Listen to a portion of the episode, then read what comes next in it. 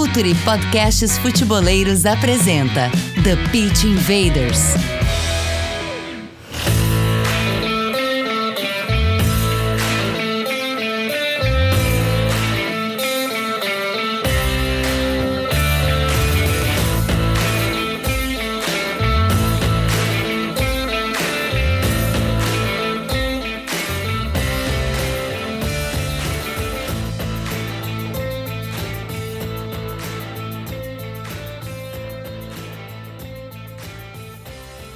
Olá, futeboleiros! Olá, futeboleiras! Futuri Podcasts apresenta The Pitch Invaders, uma história falando de, de, maneira profunda e séria sobre o jogo.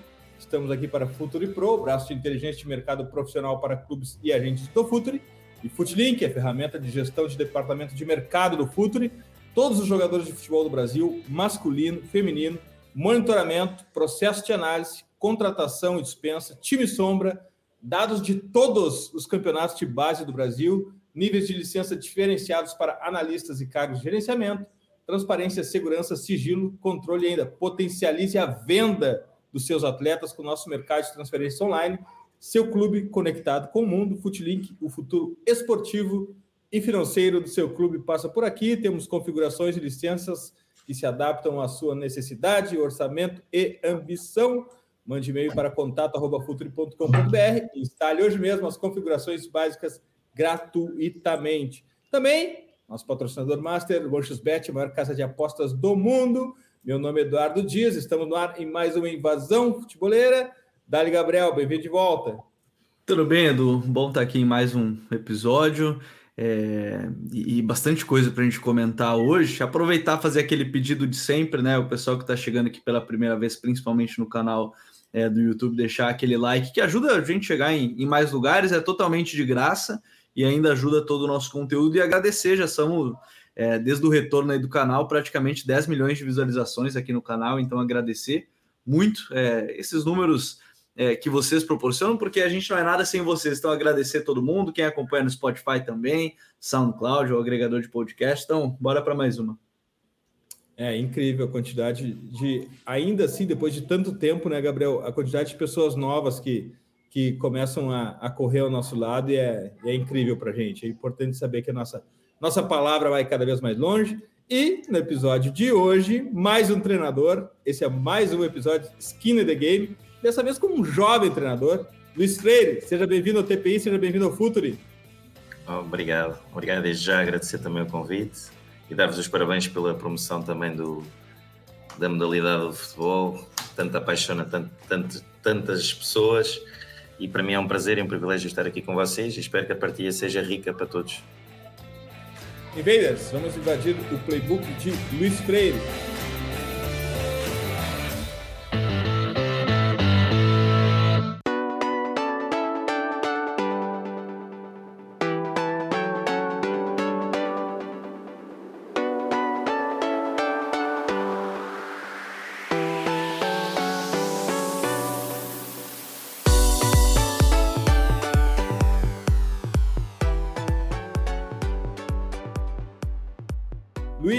Algo que é, surpreende aqui no teu currículo é a tua idade e as tuas conquistas, porque é, a gente vai falar sobre isso no decorrer do programa, mas antes de tudo eu quero contextualizar. A gente sempre começa pelo contexto aqui e o contexto que eu quero trazer para a gente ancorar nossa conversa é sobre as ideias de um treinador e o que que o grupo de jogadores tem a oferecer Nesse, nessa, nessa, nessa questão que pode ser um obstáculo ou uma potencialização das tuas ideias, o que, que tem que prevalecer? As características, a qualidade do grupo, ah, a situação na tabela, a cultura da cidade, da região, do clube, ou as suas ideias, Luiz? Como é que essa batalha se dá? Não, neste eu tive, tive hum, Estive já a trabalhar em vários contextos, seja eles mais amadores ou seja eles mais profissionais, como agora na, na Primeira Liga Portuguesa, mas penso que sempre um, devemos adaptar-nos àquilo que é a cultura do clube, aquilo que é as características dos nossos jogadores, um, mas também nunca desvirtuando ou não fazendo aquilo que nós acreditamos. Ou seja, ir de encontro àquilo que são as características dos jogadores, favorecendo e sentindo que os jogadores ficam confortáveis com as nossas ideias, com a nossa ideia de jogo, com aquilo que nós propomos para que eles executem, mas que nós também olhemos para o campo, olhemos para o terreno de jogo e nos identifiquemos e, e, e fiquemos um, satisfeitos e dê-nos prazer ver aquilo que estamos a ver. Portanto, acho que tem que haver uma identificação da nossa parte, mas também temos que adequar aquilo que é o, o nosso jogo àquilo que são os, os jogadores uh, e também à cultura um pouco do clube. O objetivo também é importante, se eu jogar para ser campeão, não tem grande lógica montar uma equipa defensiva que não o jogo, que não tenha iniciativa, que não procure uh, um futebol atacante. Mas não é só porque eu estou a lutar por objetivos médios da tabela ou baixos da tabela que eu devo adotar uma postura passiva ou só apenas de contra-ataque ou só apenas mais de uma equipa cínica a jogar. Ou seja, eu tento ao máximo um, potenciar os jogadores, acho que isso é o fundamental. Um treinador tem que tentar potenciar os ativos que tem. Se tu tens jogadores, por exemplo, extremos que jogam muito bem por fora, são muito desequilibradores, um, deves, os pontas, acho que é assim no Brasil, os pontas. Se tens pontas, extremos. Sim, pontas que desequilibram muito. Possivelmente não os deves colocar em espaços mais interiores, deves potenciar essas características. Então é um pouco por aí tirar o melhor partido das características dos jogadores, montar uma ideia de jogo que os favoreça, uh, mas mais, mais nesse sentido. Depois os objetivos podem influenciar, no, meu caso eu procuro um, que não influenciem demasiado, ou seja, eu procuro sempre aquele futebol mais atacante, mais ofensivo, independentemente de estar a jogar numa segunda liga portuguesa para subir divisão ou numa primeira liga portuguesa para manter. Um, claro que os desafios são grandes, mas dando sempre condições de estabilidade à equipa, não é porque eu queria jogar um futebol ofensivo que vou-me expor e vou ser uma equipa premiável a defender. Portanto, é um bocado potenciar jogadores e identificarmos com, com, com o que vemos dentro do campo. E depois a cultura do clube, dar exemplos, não é? O Barcelona toda a gente conhece no mundo. Se fores para o Barcelona, não podes pôr o Barcelona a jogar de uma forma tão defensiva, de uma forma que eles não tenham a bola, que não, não seja um futebol de posse, não é? Um, Portanto, é um, é um clube quase que te obriga a assumir esse tipo de jogo. Portanto, e os clubes normalmente que jogam para títulos obrigam-te quase essa cultura de, de grande, obriga-te a assumir jogo, obriga-te a, a, ser um treinador predominantemente ofensivo.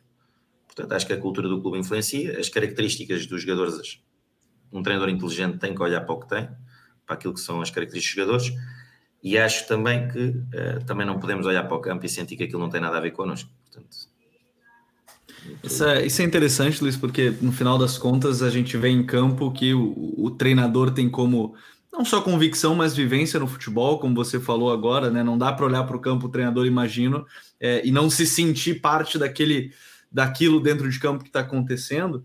E, e, antes disso tudo, antes da gente entrar em campo, inclusive, acho legal a gente falar um pouco mais sobre esse trabalho do treinador no sentido de convencimento, né? Porque é, a gente está lidando aí com elencos de 30 jogadores, um pouco menos. Né? A gente que é acostumado aqui a falar de 35, 40 é, jogadores aqui no Brasil, mas, enfim, é, lidar com, esse, eh, com tantas pessoas pensando diferente, como é que você vê essa questão do convencimento aos jogadores? Porque me parece que é um.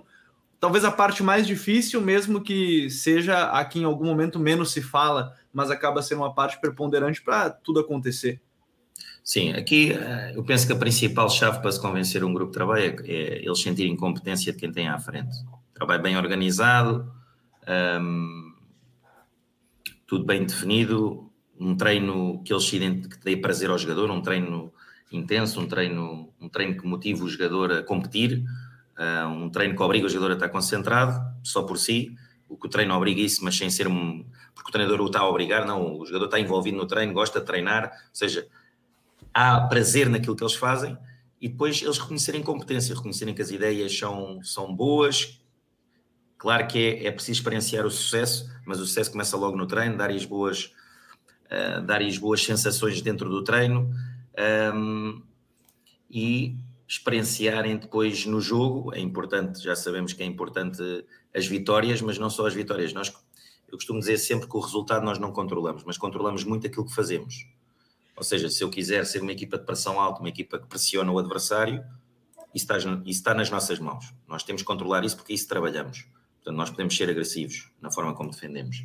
Se nós queremos ter a bola, a forma como treinamos tem que nos proporcionar. Uh, nós temos que treinar bem o nosso jogo, chegar ao jogo e tentarmos ao máximo. Queremos ter, ser ofensivos, queremos ter a bola. Então, um, eles sintam isso, independentemente se o resultado fica um zero para cá ou para lá, eles sintam que conseguem jogar o seu jogo, sintam que sabem jogar o seu jogo, que o seu jogo é um jogo uh, que acaba por possibilitar maior margem de vitória. E como é que a gente sabe isso? Criamos mais oportunidades, fizemos mais remates, concedemos poucos remates ao contrário. Somos, portanto, há aqui uma há aqui uma parte que é o resultado e há uma, uma parte que é o processo dentro daquilo que é o processo, nós devemos focar os jogadores no que eles fazem, no que eles fazem, no que eles controlam. Se a gente vai só para o resultado, os jogadores vão começar a viver de emoções positivas, negativas, ao sabor do vento. Então é traçar também objetivos, não só de resultado, como eu disse, traçar objetivos de jogo, objetivos de processo, objetivos individuais, também motiva muito os jogadores, porque os jogadores querem jogar todos, são 30, eles querem jogar todos, só jogam 11 mas se eles tiverem objetivos individuais, isto é como nós no nosso trabalho, nós temos objetivos de. Uh, temos objetivos de, de vender muitas. Vender muitas camisolas. Mas qual é o processo até conseguirmos vender muitas camisolas? Então é focá-los nisso. O que é que eles têm que melhorar? Quer ser o melhor artilheiro do campeonato, mas o que é que ele tem que fazer? Que tipo de movimentos é que ele tem que fazer melhor? Que tipo de. Uh, como é que ele pode finalizar melhor? Como é que ele vai começar a finalizar com os dois pés? Como é que. Isso treina-se traça-se objetivos com os jogadores e tenta-se motivar e, e, balizar objetivos individuais. Portanto, objetivos individuais, objetivos ligados ao jogo, uh, percepção de competência no treino, uh, um treino que eles tenham prazer, uh, eles sentirem o trabalho organizado, o treinador ser um líder que dá o exemplo, uma equipa técnica à volta deles também unida, que também eles percebam bem que trabalham em equipa. Há muita coisa que motiva o jogador. É? A, a diretoria pagar eh, a tempo e horas, não haver ordenados em atraso, bons prémios. Há muita coisa que influencia a motivação de um, de um trabalhador e, neste caso, de um jogador. Claro que eles querem todos jogar, como eu disse, mas cabe ao treinador, além da relação profissional, estabelecer uma relação pessoal também. Uh, ter momentos para eles falarem com o treinador, uh, além de trabalhar o jogador, trabalhar o homem por trás, conhecer bem o jogador, conhecer o que se passa à volta do jogador, os objetivos que ele tem a curto, a médio e a longo prazo. Há muitos fatores que mexem na motivação de todos nós. É? Um, eu tenho uma história gira para dar um exemplo. Eu, por exemplo, treinador, quando estive na Primeira Liga e fui para a Segunda Liga Portuguesa, custou-me dar esse passo para trás, uh, porque tinha 34 anos e tinha chegado à Primeira Liga. Uhum. Um, e quando voltei à segunda senti que, pá, que custou-me dar esse passo. No entanto, fiz um trabalho, fiz um exercício comigo próprio um, e disse onde é que eu quero chegar, onde é que eu quero estar para o ano, onde é que eu quero estar para o ano. E então, um, basicamente eu disse, quer voltar à Primeira Liga. Mas isto é só objetivo de resultado, não é? Quer voltar à Primeira Liga. Mas o que é que eu tenho que fazer para, para voltar à Primeira Liga? Então, definir objetivos durante o próximo mês. O que é que eu tenho que fazer? Pá, tenho que fazer eh, seis pontos com a equipa para estarmos em primeiro ou em segundo lugar para poder voltar à Primeira Liga. Okay? Tenho que fazer seis pontos. Mas o que é que eu tenho que fazer para a semana para, para fazer esses seis pontos? Ah, tenho que chegar bem preparado ao jogo para ganhar os três pontos. Ok, mas para a semana o que é que eu tenho que fazer? Até esse jogo começar, o que é que eu tenho que fazer? Epá, tenho que dar um bom treino. Tenho que dar um bom treino hoje. Então, para dar um bom treino, o que é que eu tenho que fazer? E é sempre esta decomposição de focar o jogador no presente, pouco no futuro, não só no resultado, traçar objetivos individuais, focá-los naquilo que eles têm para fazer hoje, no agora, o que é que eles controlam. Uh, portanto, é um trabalho todo muito emocional, muito. Não é só tático, não é só futebol, não é só treino, tem que haver um acompanhamento do jogador. Para ele realmente poder é, estar motivado, é importante isso. Eu acho, eu gosto muito desse modelo de, esse, gosto muito desse modelo de de regressão, né? Estabelece o objetivo lá na frente e vem, então, para mim chegar lá, o que, que eu preciso na semana seguinte, no mês seguinte, no dia de hoje, e quais são os recursos humanos, financeiros que eu preciso para chegar lá? Nós, Porque senão nós, não vai chegar. Nós, por exemplo, nos clubes, eu já joguei várias vezes para, para, para ganhar as divisões, pronto, para ser campeão das divisões, e muitas vezes há ansiedade, há pressão, há o stress, temos que ganhar, temos que ganhar, é obrigatório ganhar, e, e, estamos ainda há quatro meses de acabar a época, há cinco meses de acabar a época, e eu digo, ok, daqui a cinco meses queremos ganhar a época, queremos ser campeões, todos queremos ser campeões, sim senhora. Uh, então, e no próximo mês, lá está, este tipo de, de, de, de regressão, como disse, de voltarmos ao presente, ao hoje, porque as pessoas olham muito para a frente e esquecem-se no que podem fazer hoje e o que é que controlam hoje. E o que controlamos é estar focados no que temos a fazer. Pronto, e, e, os jogadores entrarem assim, eu sei o que é que eu tenho que O treino tem que dar conforto, tem, a, a, equipa tem que saber muito bem o que é que vai fazer dentro do campo, tem que estar confortável com isso, tem que saber. Pronto, e isso só depende de nós. Pois o resultado, quanto melhor nós fizermos as coisas, o resultado vai aparecer mais vezes. Portanto, é um bocado um pouco por aí. Claro que há jogadores que não jogam, que nós também temos de estar próximos deles, a relação pessoal é importante, pá, tudo isso, tudo isso é importante. O, eu, o que eu não, eu não queria sair do treino ainda, e também um pouco da questão individual que falaste, mas eu quero essa questão individual uh, dentro do campo, Luiz. Uh, é incrível a ascensão que tu tem como treinador, ascensão rápida e passando pelo, pelo todos os níveis de escala da pirâmide do futebol. Uh, a necessidade do treino individual uh, das, das, divisões inferiores e das divisões mais altas são parecidas? Se treina uh, posicionamento de pés, se treina uh, fundamentos em níveis mais altos também? Se gasta tempo com isso, Luiz? Até onde vai esse tipo de treinamento de postura corporal e de fundamentos com a bola? Sim, não, nós eh, nós treinamos, eu posso dizer que, claro que o trabalho é todo mais organizado numa Primeira Liga Portuguesa e temos muitas ferramentas e muita gente à nossa volta que nos ajuda, muitos, muitos profissionais de várias áreas que nos ajudam. Claro que o pormenor é maior, ou seja, na Primeira Liga é maior do que era na, nas divisões inferiores.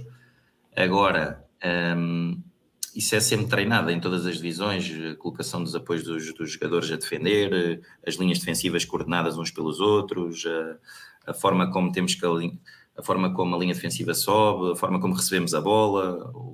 Agora, é tudo mais, um, não é tanto como na, numa categoria de base da formação, é? técnica, que nós estamos só ali preocupados com a postura do corpo, tecnicamente, não é? Claro que também podemos, a correção é feita a jogar, ou seja, é feita em exercício de treino nós estamos a trabalhar a linha defensiva, com a articulação com o meio campo, por exemplo, a defender e há um ataque e nós, há alguém, há um treinador especificamente da minha equipa técnica que está atento à linha defensiva e a essas coisas, essas situações, os, os, apoios dos atletas, como é que eles estão a subir no campo, se estão alinhados uns pelos outros, se o lateral, se o lateral eh, defensivo está alinhado com o central, uh, se roda os apoios na altura certa, ou se, ou se não, ou se deixou-se fixar e não, fixar com os apoios paralelos e não rodou os apoios como deveria ter rodado, se o médio centro recebe a bola bem ou não, e depois podemos trabalhar individualmente um trabalho no treino. Acabou o treino, duas vezes por semana, os meus jogadores corrigem pequenas coisas individuais, de forma mais técnica, lá está, mais não tão em equipa. É? Há, um, há uma correção em equipa, mesmo do individual, mas depois também há espaço para eles corrigirem individualmente com exercícios mais, mais para eles esse tipo de pequenas situações, onde eles depois uh, treinam, repetem e depois procuram aplicar no jogo, é? já em treino de equipa. Mas há essa preocupação também a nível individual. E é interessante isso, porque no final dos contos a gente falou sobre estar alinhado com, com tudo. Às vezes o clube quer pensar em negociações já de jogadores, trabalhar ele individualmente também pode pode vir ajudar nesse, nesse valor. Mas, Luiz, uma outra coisa, até antes de entrar no, no campo, se você está falando sobre treinamento, sobre esse trabalho individual, e o, e o Eduardo até falou no início da pergunta dele agora sobre a questão é, dessa ascensão muito rápida. A gente sabe que o futebol às vezes é um meio meio excludente, assim, no sentido de sempre ter um, um pé atrás com o novo. E você é um cara novo, né? Você é muito novo.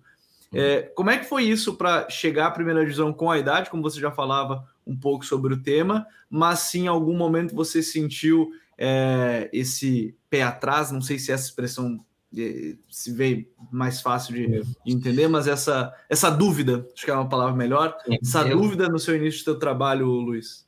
Sim, eu comecei aos 26 anos, né? tenho 38, já uhum. ia treinar escalões uh, séniores, escalões uh, futebol da primeira equipa né, do clube.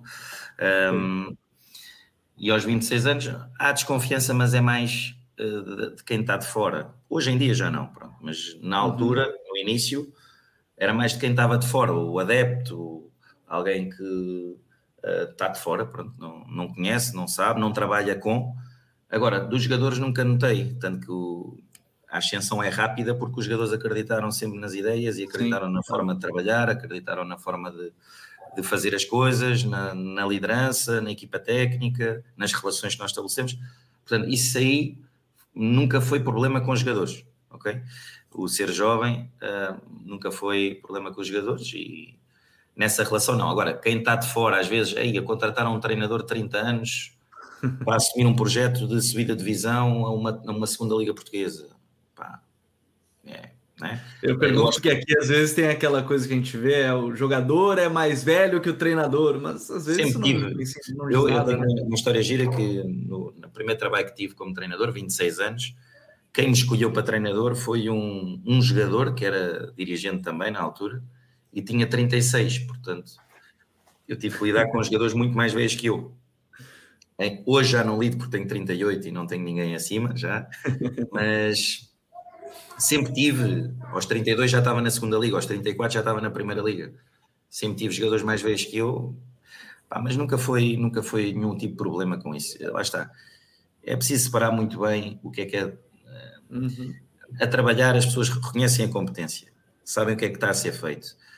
E depois, até sermos próximos de idade, às vezes, até cria empatia, cria ligação próxima, uh, falamos a mesma linguagem. Talvez, talvez não me vejam como um pai, vejam como um irmão mais velho. Pronto, um, um, um irmão que eles, jogam, eles adoram jogar futebol, eu adoro treinar futebol. Estamos juntos. Estamos juntos, que legal. De, de conseguir. É, eu, eu gosto de dizer que no futebol a experiência é supervalorizada, assim como do lado contrário, a juventude também é subvalorizada. Acho importante um sopro de oxigênio nos clubes e, e, e a experiência a experiência não vale tanto quanto se paga por ela atualmente. A verdade é essa. Eu, eu penso que a experiência, atenção, a experiência é importante. A experiência é importante. Eu, Concordamos. Eu sou o melhor treinador aos 38 do que era aos 26. Uh, mas por, porque quis evoluir. Porque se eu fosse o mesmo treinador dos 26 anos, não conseguia chegar a este nível nem pensar. Eu tive que evoluir sempre. E é isso que eu considero. Eu posso ser um grande treinador aos 70 anos se eu evoluir. Se eu estou sempre a evoluir. Se eu não evoluo e acho que o futebol não tem nada para mudar, o futebol vai provar que vai ficar para trás. Não tem hipótese. Sim, razão. Isto é a minha opinião. Se nós temos 26 anos e achamos que sabemos tudo, também vamos aprender muita coisa e vamos aprender que ou evoluímos ou também ficamos para trás. Portanto, isto é um bocado como em todos os trabalhos, não é? Se eu fizer sempre o mesmo durante 20 anos, passado 20 anos eu estou ultrapassado. Não tenho hipótese. Agora, se eu evoluir sempre durante esses 20 anos, sou um excelente profissional na mesma. Não há problema Exatamente. Nenhum. Luiz, vamos entrar em campo então. Como é a construção de jogo dos times de Luiz? Os teus volantes baixam, uh, tu eventualmente faz alguma ligação direta, ou seja, tu é idealista e não abre mão do teu playbook. Como é que funciona? Vamos começar pela construção do jogo, Luiz. A construção é assim, é como eu disse, eu já joguei, já construí o jogo de várias formas, já, já construí o jogo, já construí o jogo de várias formas. Lá está, adaptando àquilo que são as características dos meus jogadores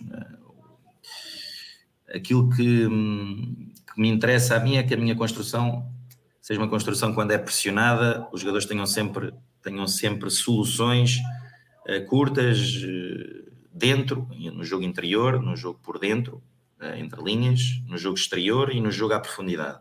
Eles têm que saber que têm soluções perto, à largura, dentro e longe.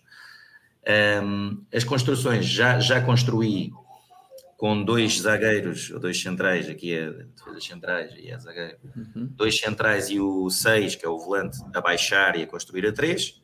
Já, já fiz isso, a três, e depois os outros dois médios baixam, três mais dois, três, três jogadores a construir mais dois, com o seis a entrar e depois a sair, dois zagueiros mais dois, dois, dois volantes, vamos chamar assim, ou então o volante a baixar, uma construção dinâmica, né? uma construção com alguma mobilidade, já fiz isso. Já fiz uh, os três zagueiros como faço hoje em dia, três zagueiros a construir, um, na construção, com ligação com, com um volante, ou seja, três mais um, uh, e depois, se a minha linguagem não for muito clara para vocês, perguntem, não, não há problema. Certo. Uh, totalmente clara, totalmente clara. Uh, três zagueiros mais um e depois a equipa toda muito projetada na frente, com seis jogadores quase na frente. Um, já construí com os dois zagueiros e o lateral direito por trás, promovendo um 3-4-3, mas mais com o extremo, com o extremo que para vocês é o ponta, aberto na linha, portanto o lateral direito baixo a construir a 3 e o extremo bem aberto a fazer o 3-4-3, com os dois médios. De pé natural, Luiz? Extremo de pé natural, pé trocado? Sim, sim, pé, pode ser natural ou pé, é o pé trocado, conforme, conforme, conforme aquilo que favorecer mais a equipa, lá está, conforme aquilo que favorecer mais a equipa.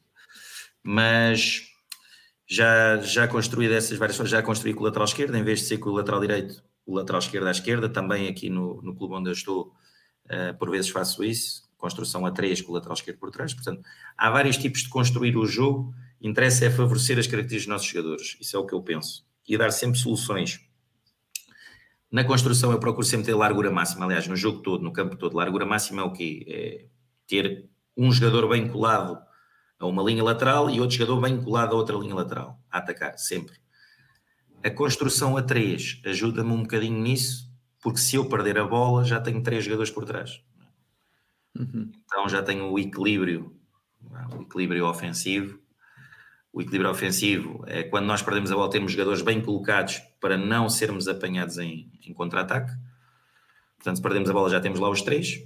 Portanto, posso dar muita. Eu acho que aí no Brasil falou-se um bocadinho, não sei se foi o Abel, eu às vezes acompanho, que disse não é para eu jogar com três zagueiros que sou defensivo. E ele tem uhum. toda a razão no que diz, porque se jogares com três atrás, tu consegues projetar seis na frente. Podes fazer três mais o médio e depois podes pôr muita gente na frente, projetada na frente, bem subida no campo. E quando vais tirar um cruzamento, tens quatro, cinco jogadores na área. Por exemplo, já tens muita gente a atacar a linha defensiva adversária. Uh, portanto, normalmente construí mais o meu jogo dessa forma. Ou, ou um, também houve uma altura da minha carreira que joguei mais em 4-3-3, com dois centrais, dois laterais abertos, o 6, que é o volante, os dois meias, os 8. Uh, pronto, o clássico, não é? 4-3-3 mais clássico. Uhum. Mas, mas é um pouco isto. De preferência, o que eu prefiro é ou construir a 3 com lateral esquerdo, lateral direito ou três, ou três zagueiros, ou então esta dinâmica do volante a entrar e a sair, a construir a dois ou a três. Pronto, mas muito, muito isto. Eu, eu ia falar dessa questão do, do volante, Luiz, porque é, a gente está vivendo um momento hoje. As pressões elas estão cada vez mais fortes né, em todas as equipes, todas as equipes querem pressionar alto, todas as equipes querem é, induzir o adversário ao erro logo na, na primeira fase de construção e, e imagino que é, trabalhar essa parte do volante ou do zagueiro seja muito importante para seja a coragem de sair jogando, né, esse trabalho desde a defesa, mas seja o volante trabalhar de costas para o gol ou posicionado lateralmente para ter uma visão melhor, um ângulo melhor de, de receber, de, de dar prosseguimento. É, são, são pequenos detalhes que como é que você vê esse ponto? Porque hoje em dia, com tantas pressões, esses jogadores acabam sendo tão importantes quanto os outros que vão receber em uma fase mais adiantada do jogo. Qual a importância dos zagueiros? É isso? Dos defesas? Isso, dos zagueiros e, do, e desse, desse Sim, é. seis é... ou do, do, lateral que vai iniciar a construção. Hoje, hoje em dia, como também disse o Gabriel, um, a pressão cada vez chega mais perto. Cá em Portugal, por exemplo, o jogo é muito tático, é muito pouco espaço, muito pouco espaço, muita pressão. No Brasil também já está a mudar mais também essas questões e, e os treinadores já tendem mais a olhar para os, para os zagueiros não só como um jogador que defende, não só como um jogador que, que hum, tem que ser bom a cortar a bola, tem que ser bom a defender apenas e procurar jogadores que já consigam também aliar a parte defensiva com a parte da construção, ou seja, tecnicamente consigam ter segurança na construção do jogo. Nós vamos escolher jogadores para o nosso plantel. Se sabemos que estamos num campeonato extremamente quando a pressão vem muito alta, onde a pressão é, é constante, convém começarmos a olhar para defesas zagueiros que já consigam também ter qualidade técnica suficiente para conseguir um, ser confortáveis na pressão, ok? Claro que há muitos, muita coisa que se treina, o treino vai trazer, vai trazer o desconforto, mas vai trazer a adaptação também a esse desconforto, até ficar mais confortável no treino, lá está, criar tarefas de treino, permitam aos jogadores um, permitam aos jogadores evoluírem nisso. Agora, é, é fundamental o guarda-redes e os defesas começarem a trabalhar desde cedo, desde a formação base. Nós às vezes apanhamos aqui muitos guarda-redes brasileiros que vêm sem formação de, de jogar com os pés. Uh, e cá em Portugal obriga-se muito, na Europa obriga-se muito os guarda-redes a jogar com os pés. Basta ver o Ederson, o que faz no Manchester City, é? e, e, é um guarda-redes brasileiro até que tem grande capacidade com os pés, mas não é muito não é muito usual chegarem cá jogadores guarda-redes consigam já ter muito conforto com o jogo de pés. Os defesas têm qualidade, mas lá está, têm medo do risco, têm medo do risco, têm medo de, de, de ser pressionados, eu vou ser pressionado. Depois vão se adaptando, vão se adaptando como? Através do treino, através de, de, dos exercícios de treino, através de geração da confiança, de sucesso no treino, tarefas mais simples, depois começamos a meter mais oposição, mais oposição, mais oposição. Eles vão se adaptando, vão crescendo nesse, nesse sentido tudo o que é pormenores, como disse, dos apoios lateralizados, do baixar rápido para dar solução, a bola é atrasada ao guarda-redes eles têm que ser muito rápidos logo a dar solução, a abrir os apoios, a abrir o campo, o deslocamento muito rápido. Isto é, são, são, são pormenores que depois vão ajudar uh, a ganhar tempo para tomarem decisões sob pressão. É? Tudo isto, a colocação dos apoios, o abrir rápido, o dar solução rápido. E depois tem que saber onde é que os outros andam, os outros colegas. Uhum se eu baixar e souber que o meu lateral vai abrir, que o meu médio vai dar linha de passe, que a seguir ao médio vem o 8 que também vai baixar naquele espaço, o ponta de lança vai fazer aquele tipo de movimento. Se eu souber onde é que os meus jogadores andam, os outros vêm impressionar, mas eu sei mais ou menos onde é que os meus andam, pois lá está, é, é treino, treino, treino. É, tem, tem que. É tomada de decisão. Nós cá trabalhamos muito sobre a tomada de decisão do jogador. Tomada de decisão. Ele tem que saber onde é que, onde é que está o espaço ele recebe a bola e tem que saber, os outros estão-nos a condicionar por este lado, a vantagem estará do outro lado. Ele já tem que saber onde é que, ela, onde é que vem a vantagem. É um pouco isto, mas a importância é total. Se queremos construir um bom jogo, se queremos ser uma equipa ofensiva, imagina o que é que é. Eu, eu quero ser uma equipa ofensiva e vem uma pressão e rouba uma bola. E se, livra, e se livra da bola. E rouba uma bola. Vai ser difícil atacar muitas, muitas vezes. Não é? Luiz, é, é, no começo desse episódio, é, fizesse uma ilustração muito interessante que é de aumentar as possibilidades de gol no ataque, diminuir as possibilidades de gol na defesa. Isso tem muito a ver com XG, com XG, como se fala aqui no Brasil. E isso tem a ver também com, com densidade demográfica, com povoar a área adversário com, com atacantes, chegar com gente. Sim, uh, lá está o, o, futebol, cada vez mais nós temos que olhar eh, nós temos que olhar para, as, para os quatro para as quatro, os quatro momentos, aqui chama-se momentos, quatro momentos, o ataque, a defesa, a reação à perda da bola, que é a transição defensiva e a transição ofensiva. Quando ganhamos a bola, o que é que queremos fazer? Mais a bola parada. Mas para nós termos maior capacidade de desequilibrar o adversário, hoje em dia cá em Portugal, por exemplo, utiliza-se muitas linhas de cinco defesas, cá, é? a defender as linhas de cinco defesas, um, nós temos, para eu desequilibrar uma linha de 5 defesas, eu tenho que tentar, no mínimo, ter lá 5, 6 jogadores. Senão vai ser difícil uh, desequilibrar essa linha de 5 defesas. Uh, portanto, é tentar ao máximo criar igualdade ou superioridade numérica na última linha defensiva. Aparecer na área com 4, 5 jogadores, sim. É muito importante para nós conseguirmos chegar com mais gente na frente para, para desequilibrar a última linha adversária e ao mesmo tempo, quando estamos a defender, procurar evitar ao máximo que o adversário tenha superioridade. Como é que nós fazemos isso? Tendo a equipa sempre compactada defensivamente, junta, seja em terrenos mais altos, seja em terrenos mais baixos, todos têm que defender. É? é? um princípio grande também, que eu acho que também está a mudar um bocadinho pelo que eu vejo no futebol brasileiro, onde o avançado tem que defender e o defesa tem que atacar. É? E cá, cá já se faz um pouco isso já há algum tempo Uh, que é um bocado isto: é o avançado cá tem que saber que tem que defender, é o primeiro defesa, e o defesa é o primeiro atacante, ou o guarda-redes é o primeiro atacante. Então, é esta cultura de todos defendem, portanto, todos evitam a superioridade do adversário e nós a atacar queremos é desequilibrar o adversário de forma a conseguirmos meter muita gente já para finalizar as jogadas. E é um bocado isto. Uh, mas o objetivo claramente é esse. Depois, nos momentos da transição, são os momentos ali onde perdemos a bola ou a ganhamos. O que nós queremos é que a nossa equipa, rapidamente, quando ganha a bola, olhe para a baliza do adversário, faça um primeiro passo, segundo passo rápido na frente e que integre o máximo número de jogadores logo para tentar agredir o adversário e apanhá-lo em, em desequilíbrio. Se nós somos apanhados, por exemplo, neste 3-1-6 que eu estou a falar, que há bocado falava com 3 a construir, 1-6 e 6 jogadores mais projetados. Nós, quando perdemos a bola, já temos 4 é? À partida para tentar recuperar espaço. Já temos os 3 mais 1. Estes 4 têm que se comportar para dar tempo aos outros todos para conseguir ajudar a equipa a defender e a recuperar rapidamente o espaço. Pronto, é um pouco isto. Uhum. Há aqui muitos comportamentos que nós definimos treinadores, depois temos que trabalhar, temos que ir corrigindo. Pronto, isto é dar corpo às ideias, não é? É isso que temos que fazer, mas é um pouco isto.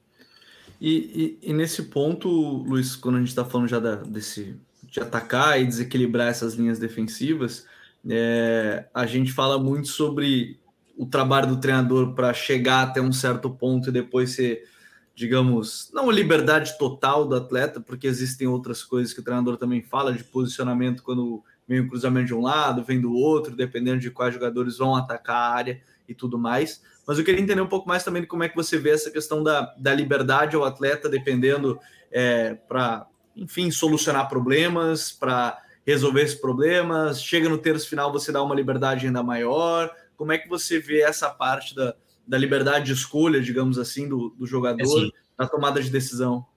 É, nós, nós hum, uma coisa muito importante é o treinador não cair na, na tentação de querer controlar tudo e querer pré-definir tudo, porque isso não vai, vai resultar, na minha opinião.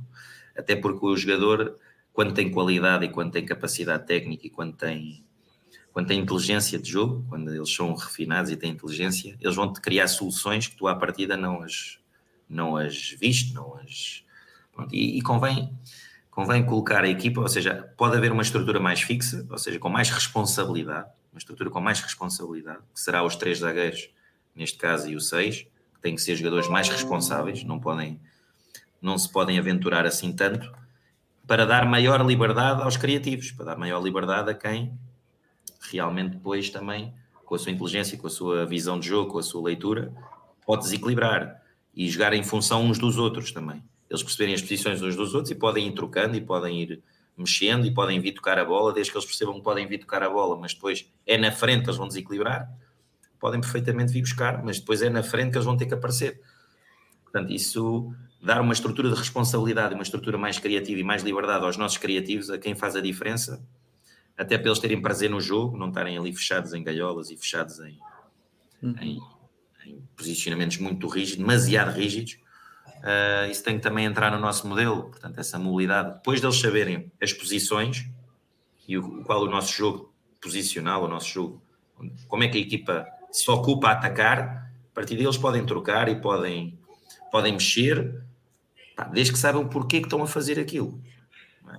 Eu, se, vir, se eu vier buscar a bola à defesa, eu provavelmente vou tocar a bola para ajudar ali um bocadinho na construção, mas com aquilo eu não estou a desequilibrar o adversário mas posso fazê-lo. Comigo vem um médio, não é? Comigo vem um médio. Eu sou médio, baixei para buscar, para buscar o jogo. Vem um médio, alguém vai ter que aproveitar aquele espaço. Algum jogador tem que perceber que ali vai-se criar um espaço, porque um defesa dos adversários, um médio dos adversários, perseguiu e alguém vai ter que aproveitar aquele espaço. E aí essas, essa criação dessa dinâmica, dessa, dessa adaptação uns aos outros é importante também. Dar-lhes essa Luís, liberdade.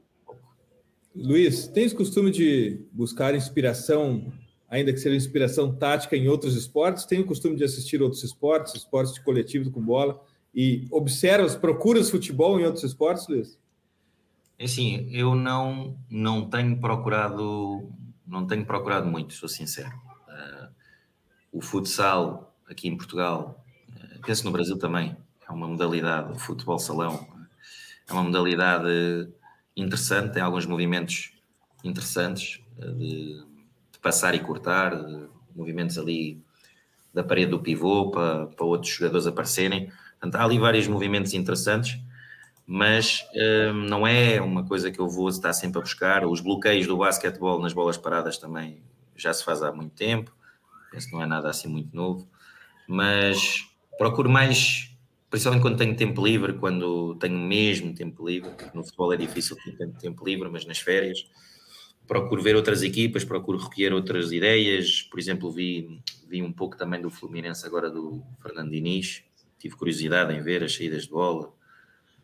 Uh, um pouco tive curiosidade em ver, por exemplo, era uma equipa brasileira que eu, que eu tinha curiosidade em estudar um bocadinho mais.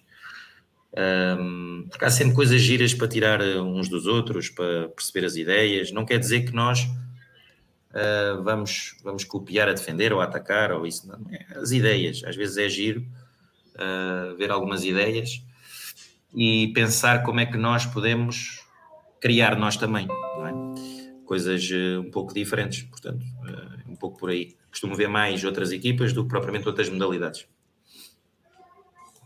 E quando a gente fala de fase defensiva, até a gente falou muito de construção e tudo mais, é, a gente já falou sobre era das pressões altas e tudo mais, Luiz, mas você gosta dessa, dessa ideia de pressionar lá em cima a todo instante? Acha que depende muito do momento do jogo? É, como é que você gosta no, no, mundo ideal? Obviamente que nem sempre é o que, que acontece no mundo real, mas como é que você vê a parte da, de defender pressionando alto? Prefere esperar para criar um espaço às costas da defesa adversária? É assim, eu preferencialmente, e procuro fazer isso nas equipas, mesmo contra equipas um bocadinho mais fortes, né, os Benfica, os Portos, os, os Sportings, nós procuramos sempre pressionar mais alto, ok? Tentar sempre condicionar o jogo do adversário mais alto. Claro que não contra estas equipas não vamos conseguir fazer a maior parte do jogo à partida, apesar de nós já, já conseguirmos começarmos a conseguir fazer em casa, principalmente quando jogamos em casa, já conseguimos ser uma equipa muito agressiva a defender. Mas procurar ser uma equipa pressionante é, para mim, é importante, porque se eu quero ser uma equipa ofensiva, quero ser uma equipa que, que cause o desconforto ao adversário, que não os deixe eh, confortáveis, eu procuro pressionar, E de preferência, no mundo ideal, as minhas equipas serão sempre mais pressionantes. Um, agora, o mais importante não é só ser pressionante, é ser organizado a defender. Lá está. Ou seja, há momentos que nós vamos pressionar e que somos quebrados. Eu digo aqui quebrados é quando nós vamos à pressão e o adversário conseguiu sair com qualidade. É? Conseguiu sair e nós temos que juntar-nos todos outra vez, temos que nos agrupar todos e só todos juntos é que vamos conseguir pressionar. Se eu, se eu pressionar em inferioridade numérica, não vou ter hipótese à partida. Portanto, eu vou sozinho pressionar. Ou vamos os três pressionar cinco e os outros todos ficaram lá atrás não vamos ter quase hipótese nenhuma. Portanto, a equipa tem que se comportar como um bloco contra a linha defensiva e, o, e os avançados definem esse bloco. Linha defensiva e o avançado definem esse bloco. Um, e pronto, e, e, o bloco pode estar mais acima e, e, ter momentos específicos para ir pressionar, ou pode se comportar como um bloco mais médio no campo ou mais baixo, mas tem que ser é um bloco, tem que ser todos. Tem que se comportar todos juntos a defender. Opa, se me disserem assim, tu tens um grande craque que não defende e que marca 40 golos, pá, temos que nos saber adaptar a ele também, não é? Claro. E temos que saber tirar o melhor partido dele. Agora, se ele não marcar esses 40 golos e marcar só dois, nada justifica porque é que ele não defende. Não é? Os outros também têm que entender que aquele faz a diferença e que temos que o poupar um pouco para ele fazer a diferença. Mas, mas pronto, é como eu digo, tendo, tendo uma equipa normal quando eu digo normal, é sem esses jogadores que fazem 40 golos, 30 golos, que fazem sim uma diferença monstra. Tendo uma equipa normal, todos têm que defender, de preferência ser agressivos a defender, ser pressionantes a defender. Luiz, todo treinador tem sua equipe de trabalho, os seus auxiliares, preparadores físicos, treinadores de goleiro que levam, que, que, que trocam de clube eventualmente consigo. Uh, qual é a tua equipe de trabalho, Luiz? Quem é que trabalha junto de ti? Qual é o teu time de trabalho? É assim, eu tenho uma equipa técnica uh, que já vem desde o do início, há 12 anos já, trabalhamos juntos. Uh, claro que os patamares das divisões, dos escalões uh, foram diferentes, mas eh, houve uma evolução também nessas, nessas funções e nas tarefas que eles executam hoje. Portanto, eu tenho um treinador de guarda-redes, goleiros, é? que trabalha com os, com os goleiros do clube, tenho, tenho um analista de jogo, uh, tenho um analista de jogo que faz parte da minha equipa técnica, que analisa uh, o adversário, é? com quem é que a gente vai jogar. No clube onde nós estamos, portanto, os clubes também têm as suas estruturas, é? quando nós chegamos a um clube, às vezes já há analistas, então o que é que nós fazemos? Fazemos uma equipa de analistas. Há o analista principal, que é responsável por passar uma informação toda a mim e à equipa técnica importante sobre o adversário, sobre a melhor forma de contrariar aquele jogo do adversário. Depois há os outros analistas, podem fazer, podem fazer análise individual, podem fazer análise à nossa equipa, aquilo que foi a prestação da nossa equipa. Há uma série de analistas que andam aí a trabalhar à volta da, da análise do jogo. Um, há o treinador adjunto de campo, normal, portanto, o treinador que acaba por me ajudar, que é o Nuno Silva, neste caso, o analista é o Rui Souza, o treinador guarda-redes é o Carlos Brás. Portanto, acaba por me ajudar também naquilo que é a execução do treino, é? do planeamento, dar o treino, executar o treino. O João Ferreira, que também é treinador adjunto, também ajuda nessas tarefas de treino, portanto, dois treinadores adjuntos. O Tiago Lozeiro, que apesar de ser treinador adjunto também e participar no treino também tático, tem mais a área da preparação física também, portanto, mais eh, relacionado com as, com as cargas de treino. Temos um fisiologista que faz parte do clube, que também analisa os GPS, eh, neste caso faz a monitorização das cargas, é? também cada vez é mais importante no futebol. Quem só trabalhar a parte tática e não dominar a parte mais física e conjugá-las bem, também não vai conseguir, na minha opinião, ter sucesso no futuro. Portanto, o controle dos dados do GPS, a monitorização desses dados, a recolha, o tratamento dos dados, a elaboração de relatórios sobre esses, sobre esses dados, para saber como é que o jogador está, individualmente, eh, e mesmo a equipa a nível coletivo. Um, tenho um adjunto da casa, que é Augusto Gama, tenho um adjunto da casa, que acaba por também nos ajudar naquilo que é a relação com, com o clube e com o grupo, é alguém mais, mais quando eu digo mais experiente também, foi jogador, mais velho, mais outro tipo de vivências, também nos ajuda uh, naquilo que é um, o treino, mas principalmente nesta relação com, com, com a relação com o Sub-23, né, com a equipa B, vá. Um, também nos ajuda ali a, a monitorizar esse, trabalho e também tudo aquilo que é a sua experiência também a dar-me conselhos a mim em algumas tomadas de decisão, também muito importante, mas é um pouco isto. Portanto, temos dois treinadores adjuntos, o terceiro que é adjunto também, mas mais na área física, temos o analista, temos o treinador guarda-redes, temos o fisiologista, depois há o departamento médico, os fisioterapeutas, os, os recuperadores de performance, os jogadores também Bom. trabalho, trabalho de ginásio, sei lá, há muita gente, não é? Muita gente à volta da equipe. Sim, o Luiz falou que em tomar de decisão, eu tenho uma que já está tomada aqui, porque é clássico aqui do, do, do episódio do, do TPI do Futre, que são as nossas dicas futeboleiras. The Pitch Invaders apresenta Dicas Futeboleiras.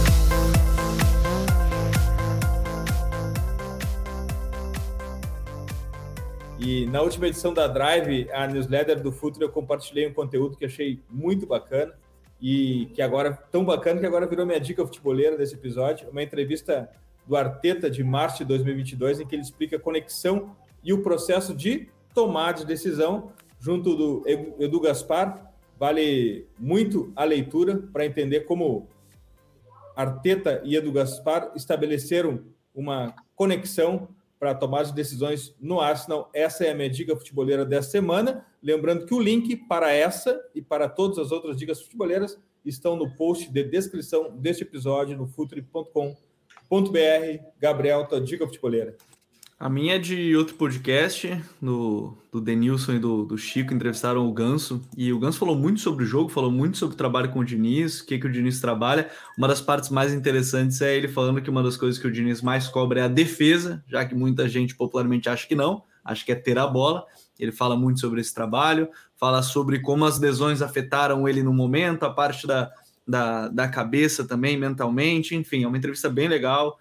O Ganso estava lá falando sobre sobre o jogo, sobre como é que ele vê o futebol brasileiro. Ele que, inclusive, falou que quer ser treinador. Então, papo bem legal aí no, no podcast do Denilson e do Chico. É, assim como tem os treinadores guardiolistas, teremos os treinadores dinizistas, quem sabe. Ah, com certeza. Gabriel. Valeu, Gabriel. Até a próxima. Valeu, Dinho. Obrigado, Luiz. Um, um prazer ter, ter compartilhado aí esse, essa conversa de, de hoje. Foi muito legal bater esse papo e até a próxima.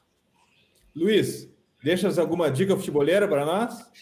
É assim, eu não estava tão à espera, uh, mas um, ehm, muito rápido. Há uma conferência de imprensa do Marcelo Bielsa, uh, já há uns anos atrás, quando estava no Atlético Bilbao, que é um atalho não te leva ao objetivo.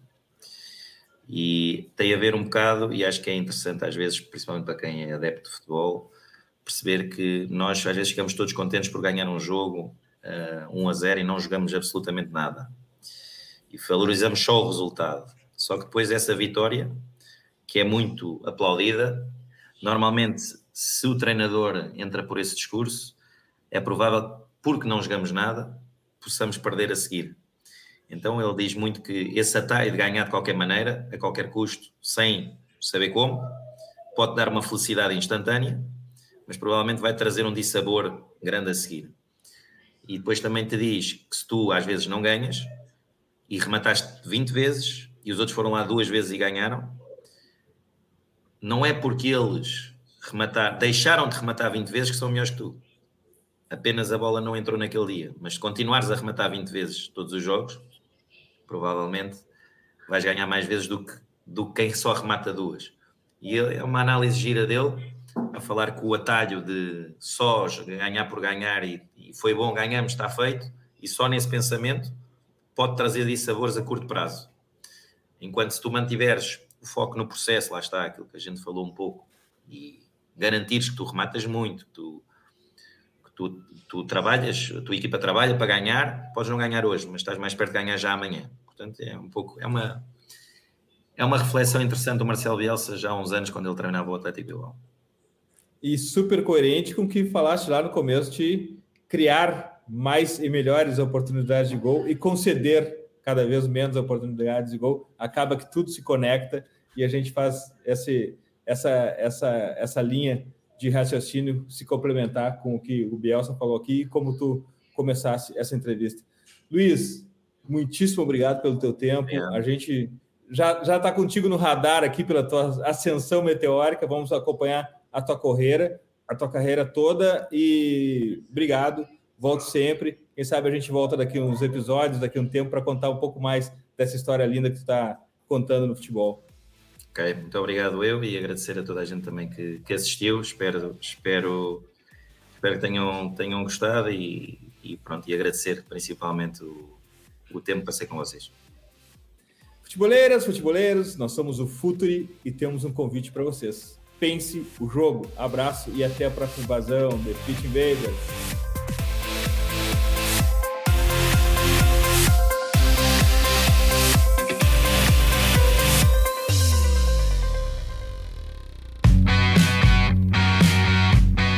Futuri apresentou The Pitch Invaders.